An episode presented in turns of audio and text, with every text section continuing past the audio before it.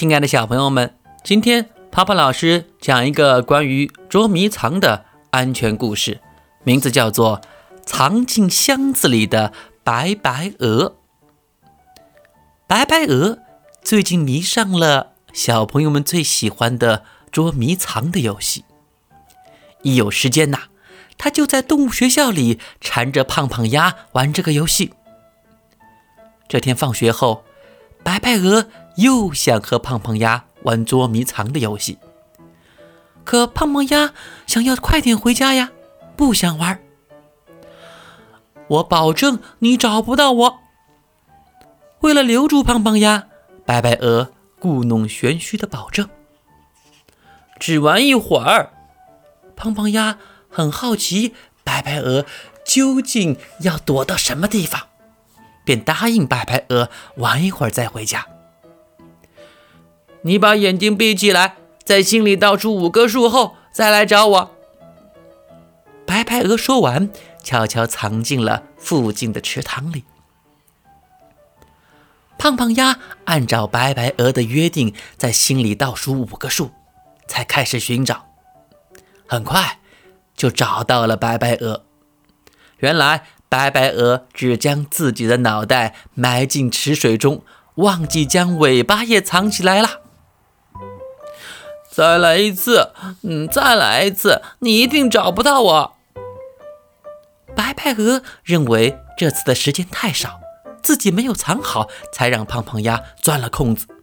他要再躲一次。这次我倒数十个数再去找你。胖胖鸭拿白白鹅没办法，只得答应他。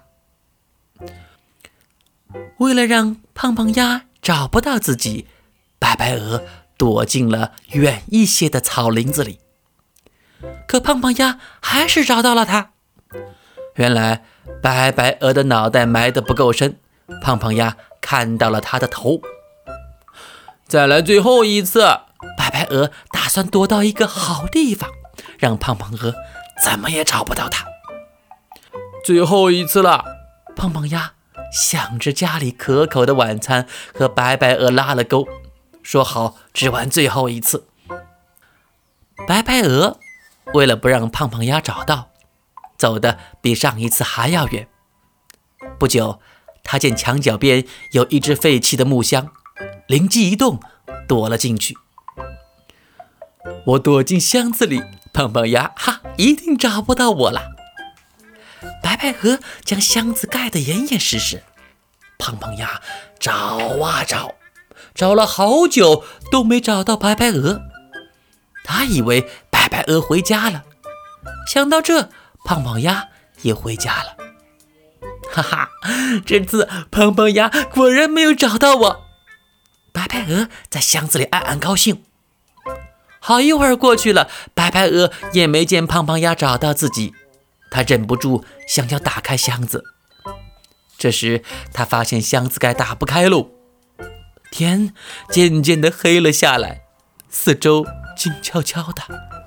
白白鹅害怕极了，它使劲的呼喊，可是没有人回应它。